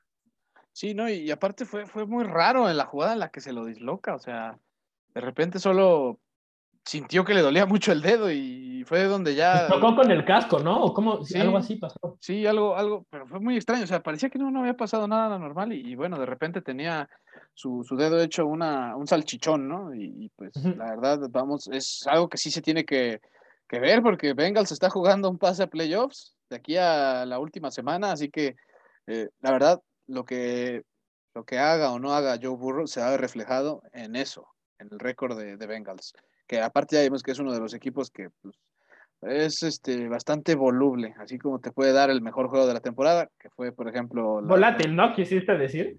Sí, sí, también.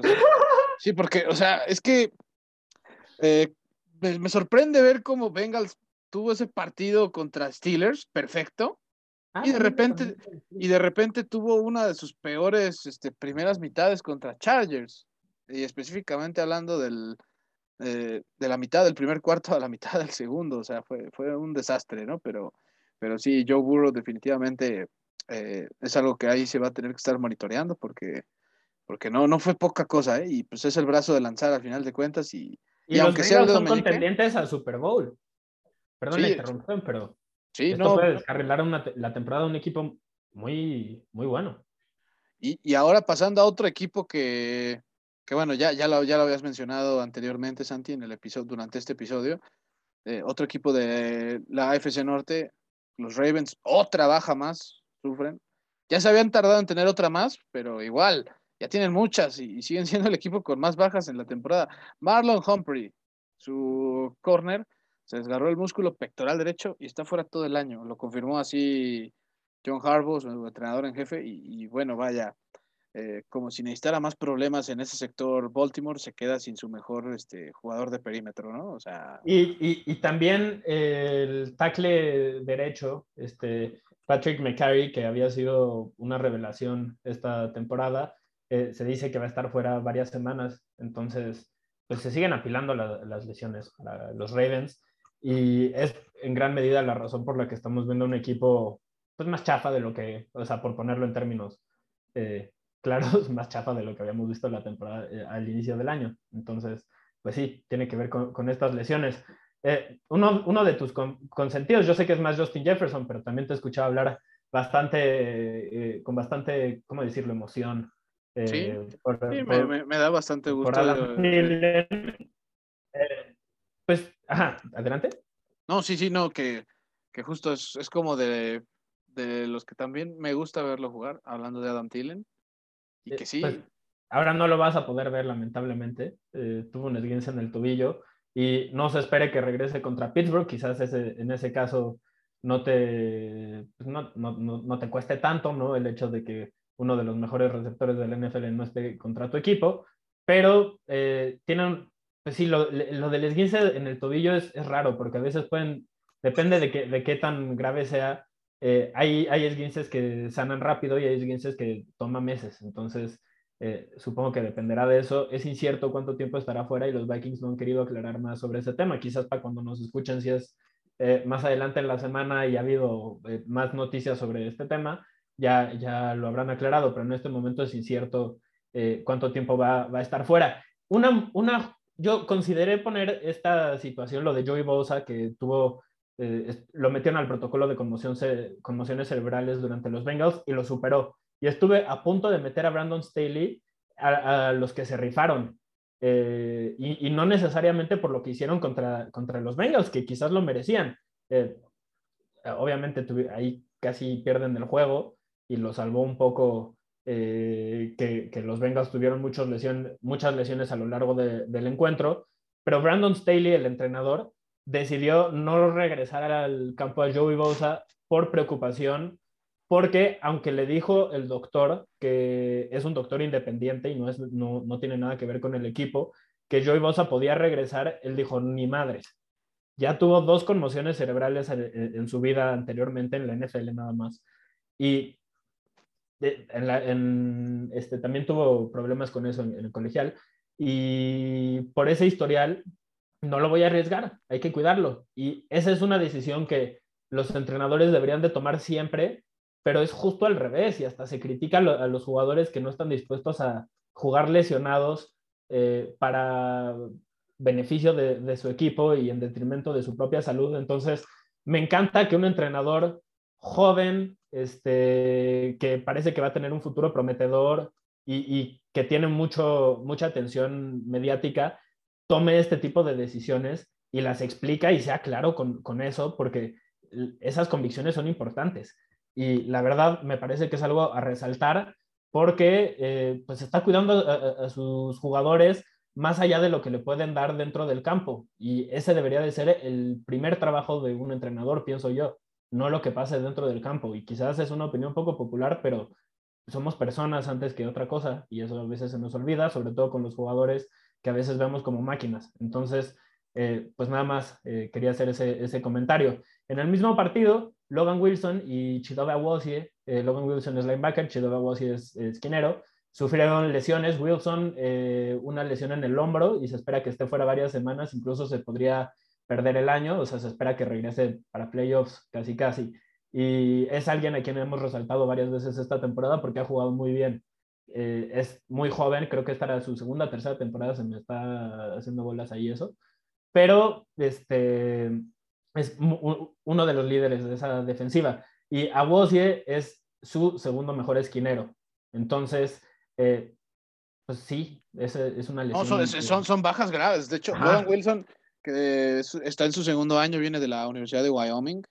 Este, segundo año, gracias. Sí, o sea, la verdad, una baja muy terrible la de Wilson. Eh, era chistosamente es el jugador, a pesar de ser linebacker, el que lidera el equipo en intercepciones con cuatro. Es que es muy bueno, en serio. Sí, muy, muy, este, muy polivalente este, en cuanto a sus funciones de cobertura y también es muy bueno este, para presionar al coreback. O sea, y Chidovia Wosi, pues sí, o sea, como si, como si necesitaras depender más de Eli Apple, pues ahora va a tener que ser un poco más. Justo, ese iba, justo iba por ese comentario.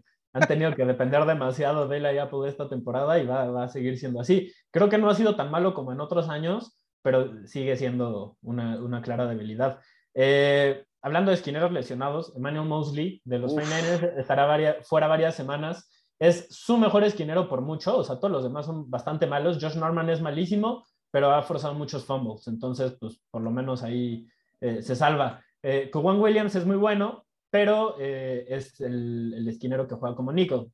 Y una de sus principales este, fortalezas es contra la carrera, no tanto contra el pase. Así que, eh, pues sí, es una, una, baja sensible para San Francisco. Lenoir, el novato, fue el que lo reemplazó y desde de, inmediato lo quemaron. Eh, la verdad es una baja sensible porque, como reitero, no solo es el mejor esquinero de los Niners, es el único decente. Eh, que tienen que juegan por fuera. Más yo estoy de, acuerdo. Yo estoy de acuerdo. Es que al final un corner mucha gente ha de pensar que habla de intercepciones o de fumbles así eh, en campo abierto a un receptor, pero la prioridad de un corner es no permitir ni que te reciba el balón el que estás cubriendo ni que te hagan touchdown. Y esto es lo que hace Manuel Mosley. Es el más cercano que hace eso de manera constante en San Francisco. Y pues básicamente es una pérdida. No, no es de los cinco o de los diez mejores de la liga, pero, para mí sí está entre los primeros 20 o primeros 25 por lo menos. Y, es, es, el mejor jugador de perímetro de San Francisco. Y, hay que recordar que hay dos o tres jugadores titulares en esa posición por cada equipo. Hay un chingo de, de esquineros titulares estar entre los 25 mejores quiere decir que eres muy bueno. Y no hubiera dicho eso antes de esta temporada, pero Mosley ha jugado muy bien, la verdad. Eh, Jamal Adams en ese mismo partido se lesionó el, hombro, justo el mismo hombro por el que tuvo que ser operado el, año pasado. Eh, se espera más información, todavía están evaluando. Eh, reitero, quizás para cuando nos escuchen ya sabemos más de, qué, qué, tan este, grave es la, lesión. También hay que decirlo, más allá de, de las lesiones que, tuvo y que esperamos que no se agrave y que pueda regresar al campo pronto, sí es muy claro que la inversión que hizo Seattle por este jugador no valía el impacto que tiene en la cancha, porque su skill set es muy bueno. Si tienes dos esquineros, digo, dos safeties que cubren muy bien el, pase, pero si le pides, si necesitas que él este, sea uno de los jugadores constantes en cobertura, estás en problemas. Y la selección que dieron por eh, él en este momento es de top 10. Así que eh, cuesta, pesa, pesa mucho que eh, ese, ese, intercambio para, para Seattle. Obviamente también dieron dos selecciones, la del año pasado. Y Hablando, eh, bueno, siguiendo con, con, la lista de jugadores lesionados. Otra baja sensible, muy sensible. lo, que había estado fuera por lesión al principio de la temporada, regresó y aunque va a ser menos grave de lo esperado, o sea, pensaron que se había deshecho la rodilla y que iba a ser eh, de ACL, MCL, PCL, que todos los, ligamentos se le habían roto. Parece que no, o sea, no, no, es ese, no, hay, no hay daño estructural, pero todavía se, pierde, se, se, espera que se pierda el resto del año y podría volver a la lista de reservas lesionados. Es una baja sensible. Vimos el impacto que ha tenido Logan Thomas en la ofensiva de, Washington porque el, eh, ha jugado mejor recientemente y mucho de eso tiene que ver con que tuvieron de regreso a Logan Thomas. Lo, lo pierden de nuevo y pues a ver qué, qué, sucede. También hay que recordar que McKissick va a estar fuera un rato, entonces están perdiendo armas y no, no, no tienen tantas. Entre los receptores todavía hay algo de, de, profundidad, pero ya dependen mucho de lo que pueda hacer Curtis Samuel, eh, ya dependen mucho de lo que hacer, se me escapa el nombre del, receptor novato que eligieron este, este año, pero ya depende mucho de lo que pueda hacer él también, entonces a ver qué pasa. Diami Brown, ya me, ya me acordé, perdón, de Benzi. Eh, y bueno, es una, una, lesión este, grave para el equipo. Y hablando también de alas cerradas lesionados, David Njoku eh, tiene COVID y fue añadido a la lista. Es probablemente el receptor más importante de los Browns, entonces es una baja sensible y pues a ver cuándo, cuándo puede regresar. Ya, ya con, con, el COVID no sabemos, puede ser una baja de una o dos semanas o puede, que puede ser como... De cinco días. Ajá, y, y, no te pierdes ningún partido, así que a, a monitorear nada más. Y para cerrar las lesiones, y, y ya después pasamos este, a, a, las noticias eh, para que nos las compartas. Fred Warner eh, podría volver esta misma semana. Divo Samuel que también se lesionó en el mismo partido de los 49ers contra los Vikings, parece que no. Y Kyle Shanahan dijo que se iba a perder entre una y dos semanas. Yo no me la compro, ¿eh? La verdad, San Francisco tiene un historial de vender las lesiones como menos graves de lo que son realmente y me parece que eso están haciendo con Divo Samuel. Eh, es un jugador que necesitan sí o sí para meterse a playoffs. No, no para contender cuando estén en playoffs, para meterse a playoffs. Así que eh, se espera que, que, regrese en cuanto pueda, pero no luce probable que pueda regresar esta semana, al menos con, con, lo que dice Kyle Shanahan. Y hay que recordar que Kyle Shanahan normalmente vende las lesiones como menos graves de, de, lo que son. Una lesión que puede terminar una temporada a veces la vende como algo de un par de semanas, hasta que sale el reporte ya de que va a estar fuera el resto del año. Así que eh, ojo, ojo con, con eso. Y pues siguen los despidos, mi aje. Siguen los despidos y es que ahora cortaron la cabeza del coordinador ofensivo Joe Brady de los Carolina Panthers. Eh, bueno, la verdad es que sí, sí, había, sí hay un aspecto que creo que no está ayudándole a Carolina a pues, explotar todo el talento que tiene, porque sí tiene mucho talento, más allá de que Christian McCaffrey eh, ya está fuera el resto del año. Pues sí, es, es este, la poca explosividad a la ofensiva que hay. Solo creo que supieron aprovecharlo un partido que fue cuando visitaron a Arizona y eso recordemos, ahí sí se vio rebasado el equipo de Arizona por el hecho de no tener a, a Kyler Murray, pero fuera de eso, de verdad, Panthers inoperante a muchos ratos por este en el aspecto ofensivo y eso ya le costó, le costó el trabajo a Joe Brady, que pues bueno, eh, sí, sí, fue, fue decepcionante para todas las armas que le han traído a los, a los Panthers o que se han ido añadiendo, en este caso cuando llegó Cam Newton, pero wow, no, no, no, no. Y, y, las expectativas que tenía Brady al haber sido el coordinador ofensivo de Joe Burrow y Lamar Chase en esa temporada histórica que tuvieron con el LSU que terminó ganando el campeonato sobre Clemson. Entonces, se esperaba que quizás este güey fuera un, un descubrimiento y como un gurú de ofensivas para el futuro y pues, pues no, parece que no. Sí, no, así total, totalmente seco. Eh, hubo una noticia que se dio el sábado en la tarde, este, que fue previo al juego de Pittsburgh y Ravens. Eh, Adam Schefter eh, dijo que Ben Roethlisberger habría comentado a sus compañeros, a sus ex compañeros y a miembros de la, de la organización de los Steelers que esta va a ser su última temporada de Benjamin Roethlisberger en el Heinz Field.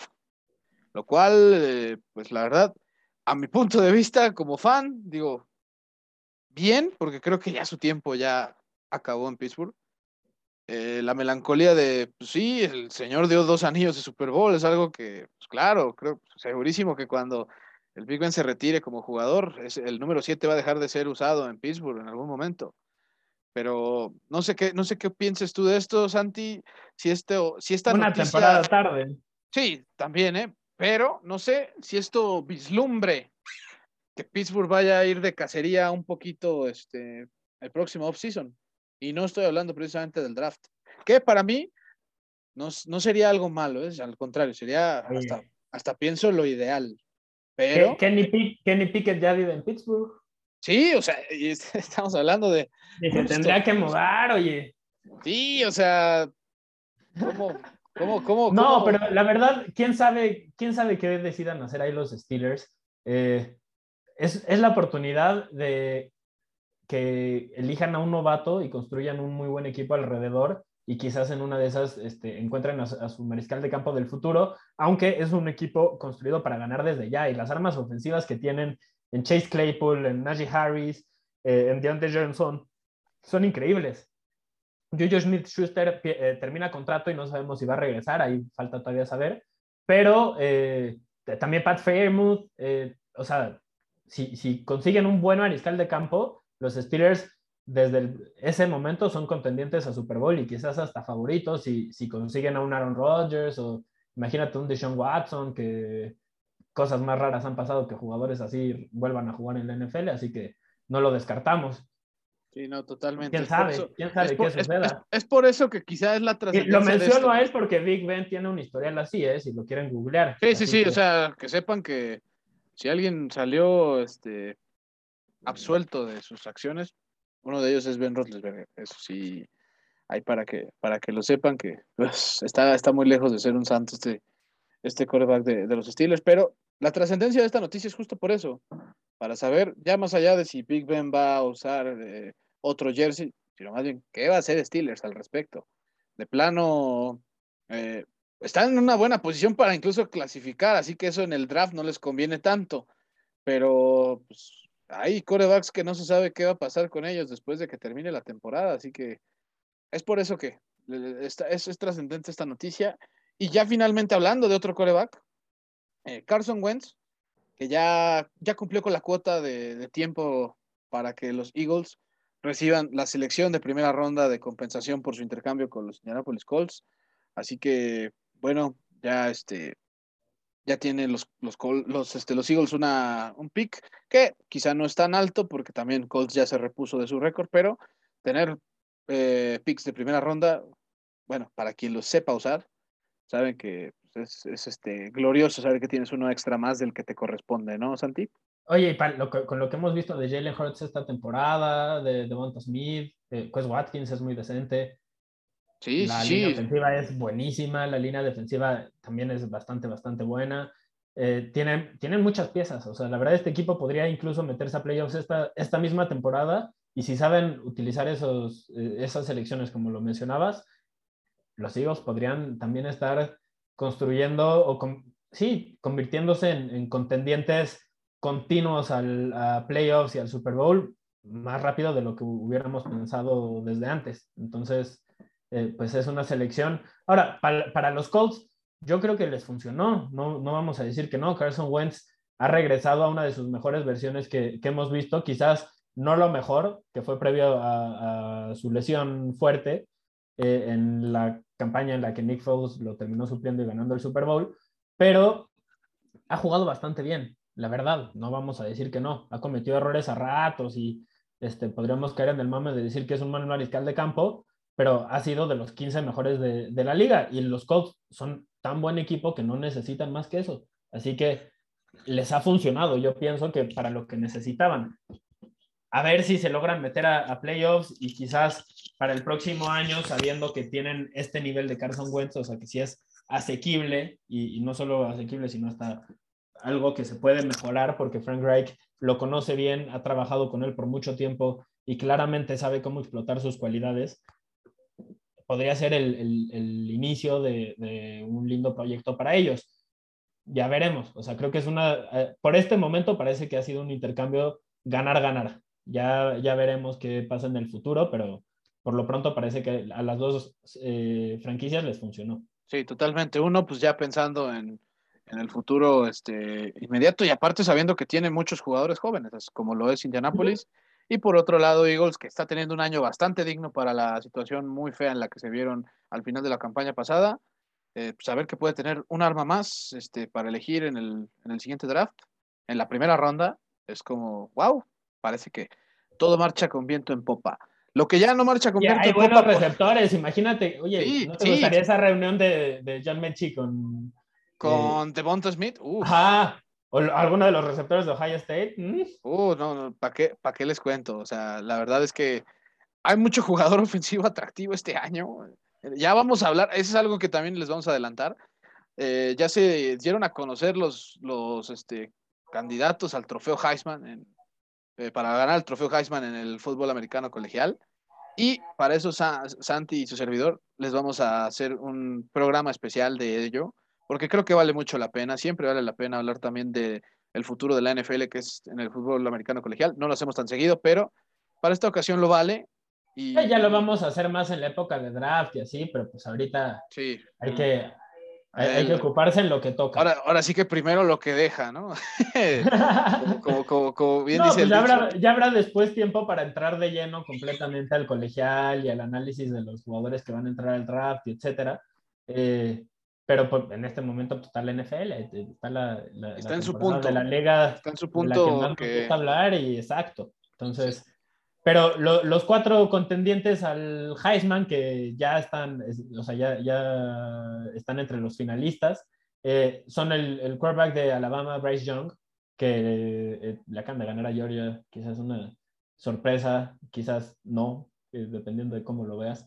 dependiendo de cómo, cómo haya seguido la temporada y te des cuenta que, Alabama es, es, así, es así de repente, ¿no? Es que pues, no es el mismo equipo que, que en otros años, eh, con Tabo Bailoa o con, o con Mac Jones, pero pues sí son buenos, o sea, siguen siendo Alabama, entonces quizás la, cosa es, ahí es por qué, por qué esperábamos que Alabama perdiera, eh, en fin.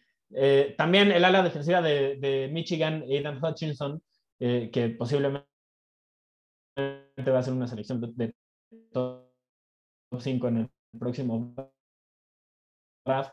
Eh, es el único jugador defensivo entre los finalistas. Eh, tiene 14 capturas eh, y es segundo solo detrás de Will Anderson Jr. De pero Alabama. También está Kenny Pickett. Ajá, sí. No, no, no, de Aiden Hutchinson. No, no, no, o sea, hablando de que el, el, el, jugador con más capturas que es Will Anderson Jr. es el de Alabama. Ah, no, sí, pero yo decía el comentario de Aiden Hutchinson. Lo de Will Anderson es que ahorita lo, este, lo, lo iba a... Ah, es que ya, ya hablamos de Bryce Young se me olvidó decirlo. Cuando le preguntan a Bryce Young qué pensaba de su nominación al Heisman, dijo, ¿por qué estoy yo y no, no Will Anderson? Eso es lo que no entiendo. Y la verdad, tiene toda la razón. Bryce Young ha mostrado cosas muy buenas, no, no vamos a decir que no, ya por ahí hemos compartido algunos mensajes donde este, parecemos fanboys de, de Bryce Young por lo que a veces logra hacer, pero la verdad es que Will Anderson Jr. no puedes ver los juegos de Alabama y no decir qué pedo con este güey. Es buenísimo. Y bueno, también entre los finalistas está el quarterback de Pittsburgh, Kenny Pickett, que era el que decía que por a ver si los Steelers lo ven ahora en el draft. Eh, es el primer finalista de, de, Pittsburgh desde Larry Fitzgerald en, 2003. Eh, entonces, pues a ver, esta semana se hizo viral una jugada donde hace un engaño de que este, va a barrerse para eh, esencialmente que no le metan un putazo, se, se frenan todos los eh, defensivos que están en la zona y él sigue corriendo. Eh, una jugada como pues muy, muy similar a la de Dan Marino y el fake spike, ¿no? Que toma por sorpresa a la defensiva completa, exacto. Y simplemente dices, pues, o sea, es algo tan simple, pero que a nadie se le había ocurrido. Y bueno, pues muy, muy, chido de, de este güey. también está rompiendo récords de Dan Marino, eh, de Deshaun Watson, entonces pues algo hay ahí, ¿no? Ya, ya lo vamos a estar hablando.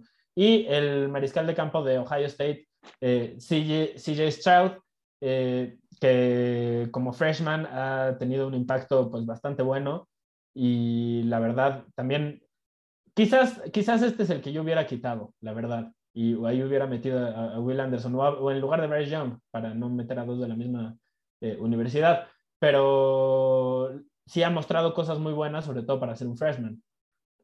Sí, totalmente, totalmente de acuerdo, pero eh, pues bueno, ahora sí que eso fue lo que, lo que nos dio este, la, el fútbol americano colegial con sus nominaciones y ya estaremos hablando también de eso porque de verdad vale mucho la pena y pues en ese caso ahí meter también a, a Will Anderson Jr. porque creo que lo que está haciendo ese chamaco es, es algo increíble y, digno de destacar, al menos en este espacio. Lo vamos a hacer.